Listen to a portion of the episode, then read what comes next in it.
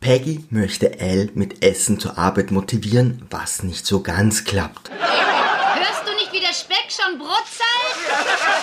Al, Marcy ist hier. Das hilft nichts, ich bin immer noch hungrig. Hm, ich bin satt.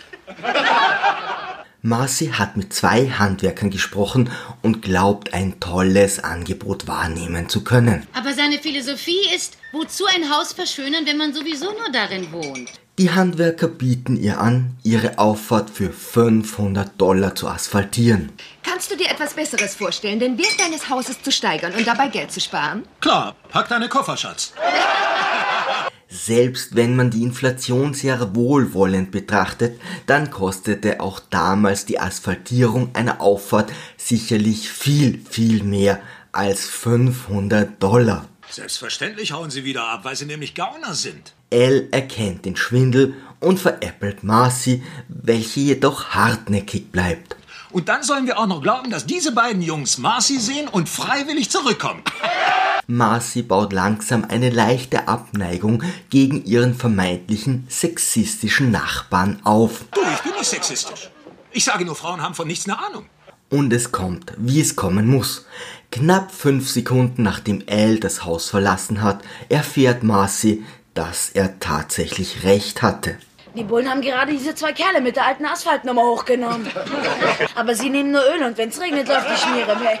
Ich schwanke zwischen Käsepuis und wow, Elle hatte recht. Selbstverständlich will Marcy ihre Inkompetenz nicht zugeben, also leidet sie ab sofort unter Sexalbträumen von Elle, kann nicht mehr schlafen und ihr wird schlecht, wenn Steve Sex von ihr möchte. Eigentlich haben mit dieser Situation alle anderen gewonnen. Doch langsam wird Peggy eifersüchtig, weil sich Al in Marcys Träumen herumschleicht. Hatte er Füße? In meinen Träumen hat Al einfach keine Füße. Wo warst du, als ich geträumt habe, ich würde ertrinken? Wie kann ich schwimmen? Du sagst doch, ich habe keine Füße. Natürlich wird Marcy sofort von Peg verraten. Ich bin gedemütigt. Dann mund richtig auf. Hm. Endlich gibt sie vor Al zu, dass sie Unrecht hatte und alles ist wieder gut. Du hast mich also nicht begehrt? Du hattest ja nicht einmal Füße. Dafür hat jetzt Al Albträume von Marcy. Ich komme gleich rauf. Aber warte nicht zu lang. Tiger.